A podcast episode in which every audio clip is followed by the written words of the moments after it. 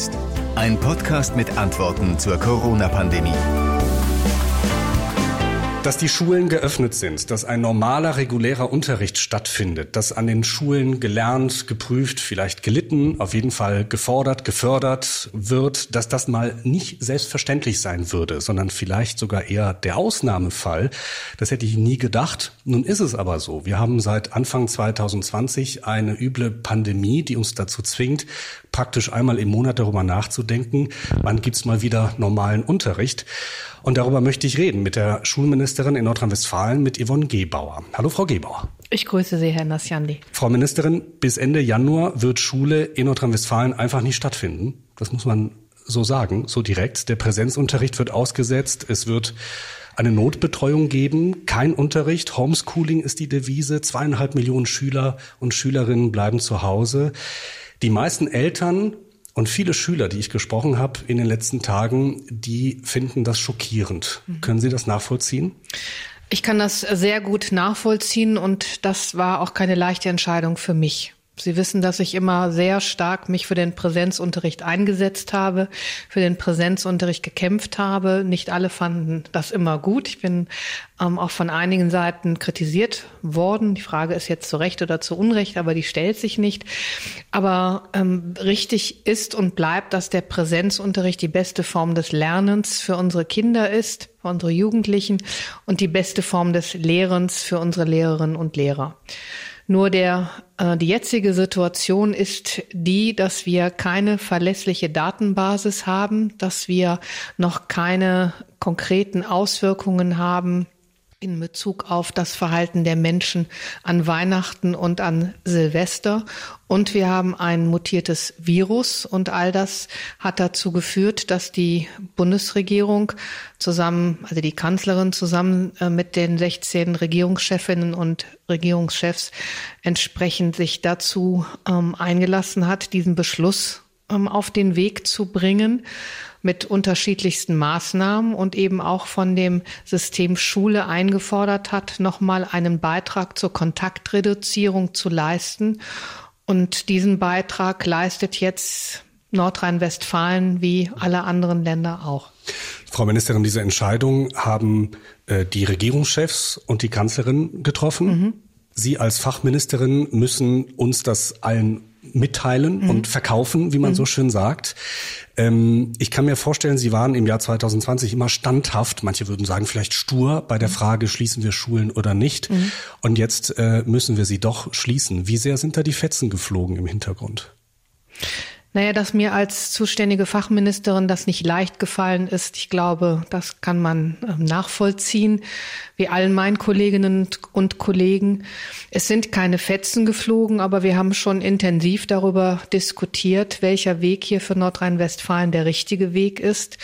Aber die Bedingungen sind eben auch in Nordrhein-Westfalen nicht günstig und deswegen mussten wir hier eine Entscheidung treffen. Wir haben diese Entscheidung ähm, auch getroffen vor dem Hintergrund, dass wir am 5. Januar sehr lange, sehr intensiv, sehr konstruktiv mit allen am Schulleben beteiligten Akteuren über mehrere Stunden gesprochen haben, verschiedene Modelle mit ihnen diskutiert haben, also mit Eltern, aber eben auch mit Lehrerinnen und Lehrer, also mit den Verbänden, mhm.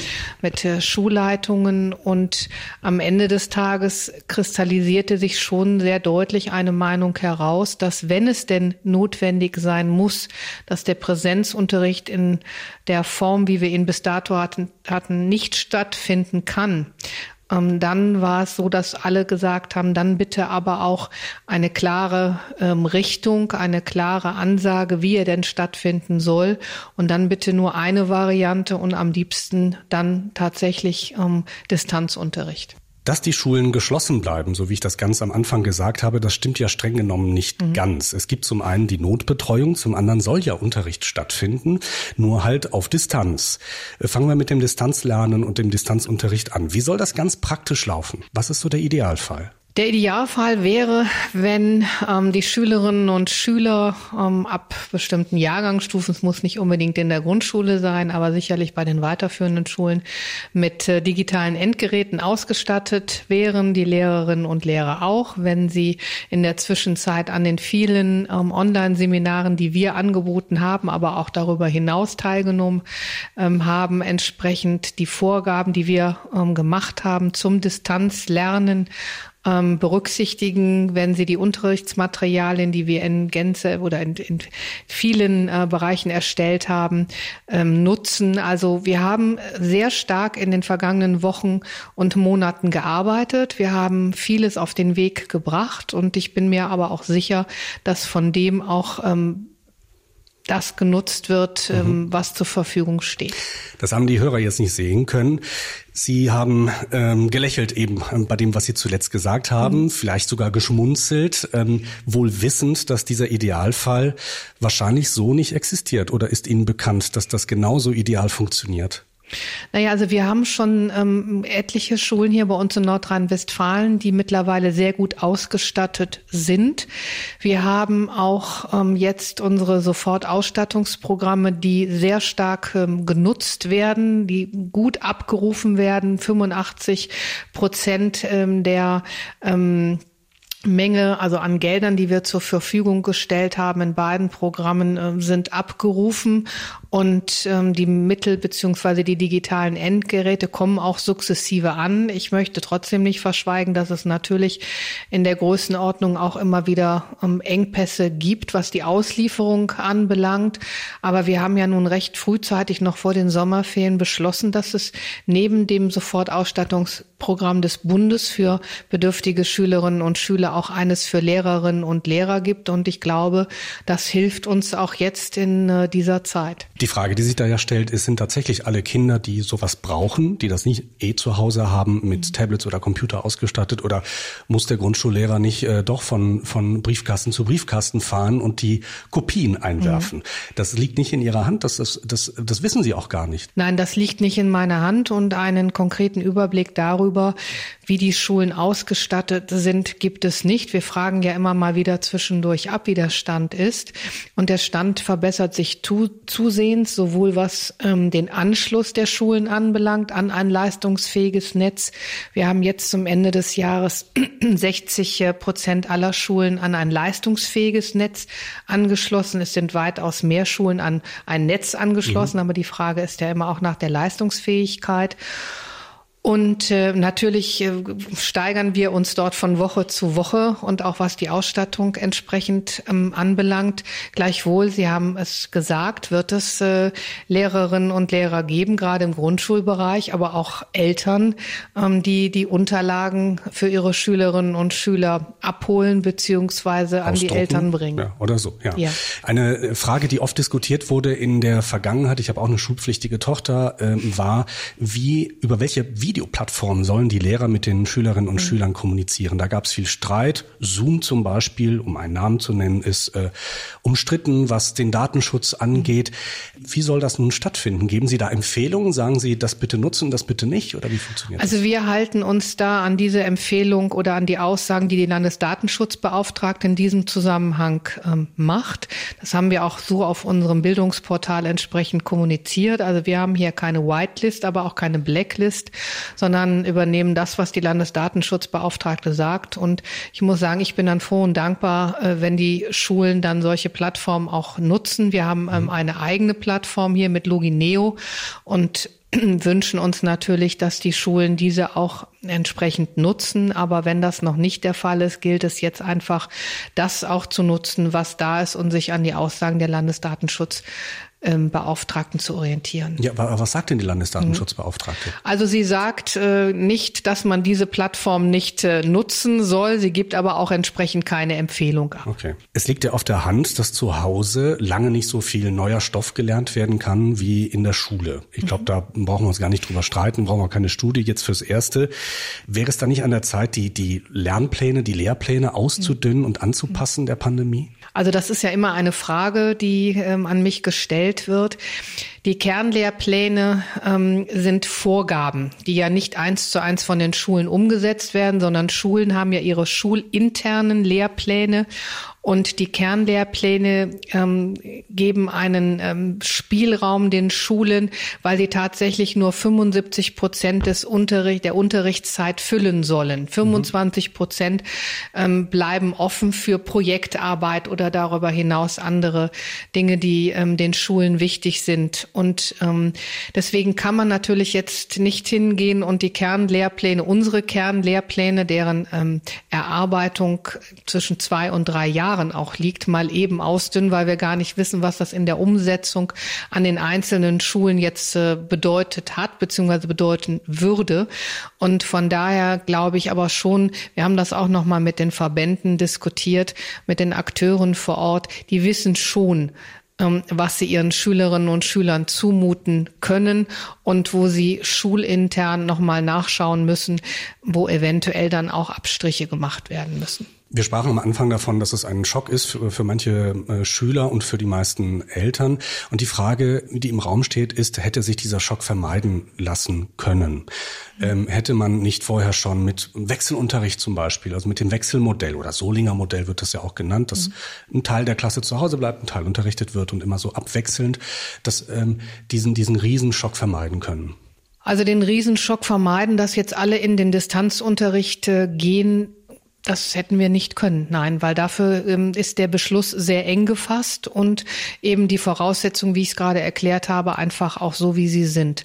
Wir haben ja viele Schulen, die bereits im Wechselmodell gearbeitet haben, aus unterschiedlichsten Gründen, in meisten Fällen eben deswegen, weil schlicht und ergreifend das Lehrpersonal dann nicht äh, zur Verfügung stand oder steht. Mm, aber wenn man wenn man mit den äh, Schulleitungen spricht, wenn man mit den Schülerinnen und Schülern spricht, und ich bekomme gerade momentan viel Post auch von Schülerinnen und Schülern, die sagen, lassen Sie uns wieder zurück in die Schulen. Also der Präsenzunterricht ist und bleibt ähm, weiterhin nach wie vor die beste Form des Lernens und ähm, kann auch nicht in Gänze durch Wechselmodelle ersetzt mhm. werden. Und ähm, es war jetzt so, dass gerade bei dem Gespräch mit den ähm, Akteuren aus der Schullandschaft es ganz klar so war, dass sie gesagt haben, wenn wir jetzt diesen Schritt gehen müssen, aufgrund der Situation, dann wirklich auch für alle diesen ähm, Distanzunterricht, weil wir uns dann darauf konzentrieren können und weil wir dann gewährleisten können, dass er auch qualitativ hochwertig ist. Okay, also äh, der Wunsch ist entweder oder, mhm. nicht äh, Mittelding. Mhm. Okay. Es gibt einen Vorwurf, der immer wieder kam in den letzten äh, Monaten, nämlich äh, sie würden, das Ministerium würde die Schulen und die Schulleitungen zu spät und spärlich mhm. informieren und so mhm. weiter. Deswegen jetzt pro forma die Frage, mhm. wissen nun alle Schulen und alle Schulleiter, was Sache ist ab nächster Woche? Sind alle informiert? Alle Schulen, alle Schulträger sind informiert. Wir mussten diese Woche tatsächlich nochmal den umgekehrten Weg gehen, weil wir am ähm, Mittwoch ja ein sogenanntes Pressebriefing hatten, wo wir dann die Öffentlichkeit informiert haben. Das war wichtig, weil wir ja nicht nur die Schulen informieren mussten, sondern in diesem Fall ja nun auch ähm, im Besonderen die Eltern, dass sie sich rechtzeitig darauf vorbereiten können, wie sie denn ihre Kinder in den kommenden drei Wochen ähm, versorgen. Und ähm, da haben wir dann wirklich schlicht und ergreifend alle Kanäle genutzt, die uns in diesem Zusammenhang zur Verfügung standen, aber auch die Zeit genutzt, um Detailfragen zu klären, die ähm, natürlich mit solch einer Entscheidung auch einhergehen. Wir beenden jetzt ein Schulhalbjahr. Was passiert mit den Klausuren und lauter auch darüber hinaus noch weitere wichtige Fragen, die zu klären waren. Die sind alle geklärt mhm. und die Schulen sind alle im Rahmen dieser klassischen Schulmail dann auch ähm, mittlerweile informiert. Klausuren werden nicht stattfinden im, im Januar. Das Klausuren werden nicht stattfinden, außer sie betreffen Klausuren in der ähm, Q1 und Q2, also Abiturvorbereitungsjahr oder Abiturjahrgänge, ähm, die dafür dienen, dass sie eben gebraucht werden, um nachher als ähm, Prüfungen zur Zulassung zum Abitur auch gelten zu können. Schauen wir uns die andere Option an, nämlich die Notbetreuung. Die gilt dann, wenn Eltern sagen, ich kann nicht von der Arbeit fernbleiben, ich kann auch kein Homeoffice machen, ja, zum Beispiel, dann können die Kinder in die Notbetreuung. Die gilt für die Jahrgangsstufen 1 bis inklusive 6 und diese Notbetreuung werden die Lehrer ja nicht machen. Die müssen ja den Distanzunterricht vorbereiten mhm, und nachbereiten. Genau. Wer soll das denn machen? Ja, wir haben ja zum Beispiel an den, wir haben ja mit unserem vierten Maßnahmenpaket, was wir auf den Weg gebracht haben zur Unterstützung der Lehrerinnen und Lehrer, auch ähm, darüber hinaus noch Personenkreise erschlossen, die jetzt genau solche ähm, Betreuungsangebote den Schülerinnen und Schülern geben können. In der Grundschule zum Beispiel sind das die sozialpädagogischen Fachkräfte, die wir haben. Es sind aber auch Schulsozialarbeiter, aber es können in den einzelnen ähm, Bereichen auch mal Lehrerinnen und Lehrer sein. Zum Beispiel, wenn Sie ähm, den Sportlehrer jetzt mal mhm. klassischerweise ähm, nehmen, der dann sicherlich auch hier in diesem Zusammenhang zum Beispiel, das ist jetzt wirklich ein ja. Beispiel, auch ein Betreuungsangebot äh, in den Schulen selbst machen kann. Aber ist denn sichergestellt, dass jede Grundschule über, über so ein, ein Nicht-Lehrerpersonal mhm. verfügt, mhm. ausreichend? Ist, ist, das denn, ist das denn klar? Also es ist, ähm, es ist nicht zu 100 Prozent sichergestellt, aber ähm, wir haben ja in der Vergangenheit schon Erfahrungen gemacht in Bezug auf Notbetreuung. Das ist ja nicht das erste Mal, sodass die Schulen auch schon wissen, an welches Personal sie sich wenden können. Und ähm, mitunter gibt es dann auch noch das OGS Personal, die Erzieherinnen und Erzieher, die dann dort auch unterstützen. Ich habe so ein bisschen das Gefühl, dass die Eltern die nächsten drei Wochen so ein bisschen die Wahl zwischen Pest und Cholera haben. Also entweder ähm, sie bleiben zu Hause und kümmern sich um das Homeschooling oder sie schicken ihre Kinder zur Notbetreuung.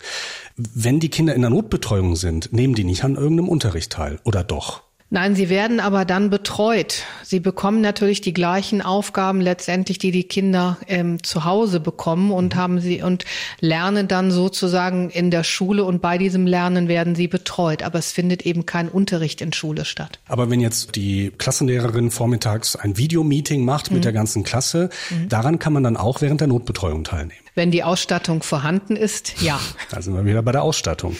Da gibt's ja noch die Frage, wie stark das Infektionsgeschehen ist an den Schulen tatsächlich. Ähm, wir haben uns im vergangenen Jahr ganz oft darüber unterhalten. Da haben Sie immer wieder gesagt, das ist bei den Schülerinnen und Schülern bis inklusive zum zehnten Lebensjahr nicht so dramatisch. Jetzt äh, haben alle eigentlich erlebt, dass man auch sich an den Schulen anstecken kann.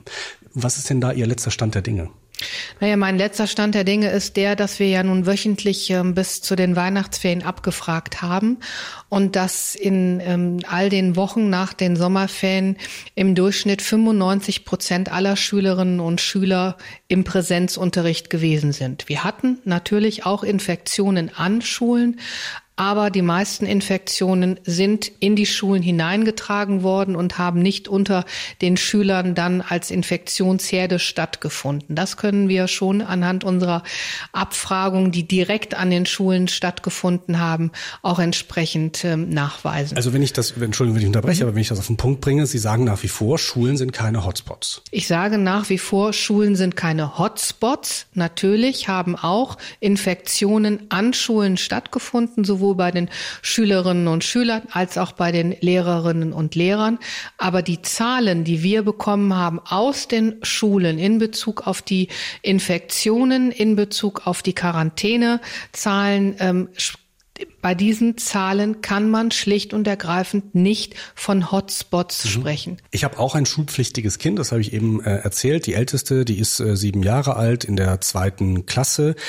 Als die Pandemie losging, da war sie gerade so mal, ich glaube, sieben, acht Monate in der Schule und ist jetzt seit fast einem Jahr quasi zu Hause mehr oder weniger und macht die Erfahrung, es ist überhaupt nicht selbstverständlich, in die Schule zu mhm. gehen. Ich kann Ihnen sagen, das ist sehr, sehr schwierig, das einer Siebenjährigen zu vermitteln, dass ja. es eigentlich sehr wohl eine normale Sache ist, jeden Tag in die Schule zu gehen. Ist Ihnen klar, dass da eine Generation von Kindern heranwächst, ja, die, die ganz andere Prägungen und Erfahrungen machen als wir alle? Das ist mir sehr bewusst und das schmerzt mich auch. Ich sage das ganz deutlich. Also wir ähm, müssen sehr stark dafür Sorge tragen, dass wir hier nicht eine Generation verlieren. Und deswegen ist mir diese Entscheidung auch nicht leicht gefallen und deswegen habe ich so lange für diesen Präsenzunterricht äh, gekämpft und werde alles dafür tun, dass wir auch schnellstmöglich wieder in den Präsenzunterricht zurückkommen, weil wir es nicht zulassen dürfen, dass die soziale Teilhabe, das soziale Miteinander und unserer Kinder derart verkümmert, weil wir es an anderer Stelle schlicht und ergreifend nicht schaffen. Also wir müssen ja zugeben, dass es uns nicht gelungen ist, hier ähm, die vulnerablen Gruppen in Einrichtungen äh, zu schützen, dass sie, ähm, dass wir die Zahlen nicht herunterbekommen haben und eben gleichzeitig sehen, dass die Schulen keine ähm, Hotspots sind und trotzdem hier von den Schulen, jetzt von den Schülerinnen und Schülern auch mit verlangt wird, ähm, die Kontakte zu reduzieren. Und das ist eine, ein, ähm, eine Maßnahme, die wir wirklich nur begrenzt, absolut begrenzt machen können. Und ähm, ich werde alles daran setzen, dass, alles, dass es einen solchen Beschluss auch auf Bundesebene in dieser Art und Weise ähm, nicht mehr geben darf, weil die Kinder und die Jugendlichen sind tatsächlich die Leidtragenden dieser Pandemie. Die leiden am massivsten darunter, was wir hier entsprechend ähm, auf den Weg bringen müssen. Ja, aber ich kann auch nur noch mal an das Verhalten der Erwachsenen appellieren dass sie sich wirklich auch an die Regeln halten, die wir aufstellen und dass sie es nicht ähm, hier übertreiben mit dem, was, weil sie meinen, ähm, es, man kann es nicht sehen und deswegen mhm. existiert es nicht. Ähm, die Kinder sind die Leidtragenden, ja. Zwei Fragen zum Schluss noch. Ich weiß, Sie sind gerade beschäftigt damit, ich sag mal, ein Feuer zu löschen mit den aktuellen Fragen.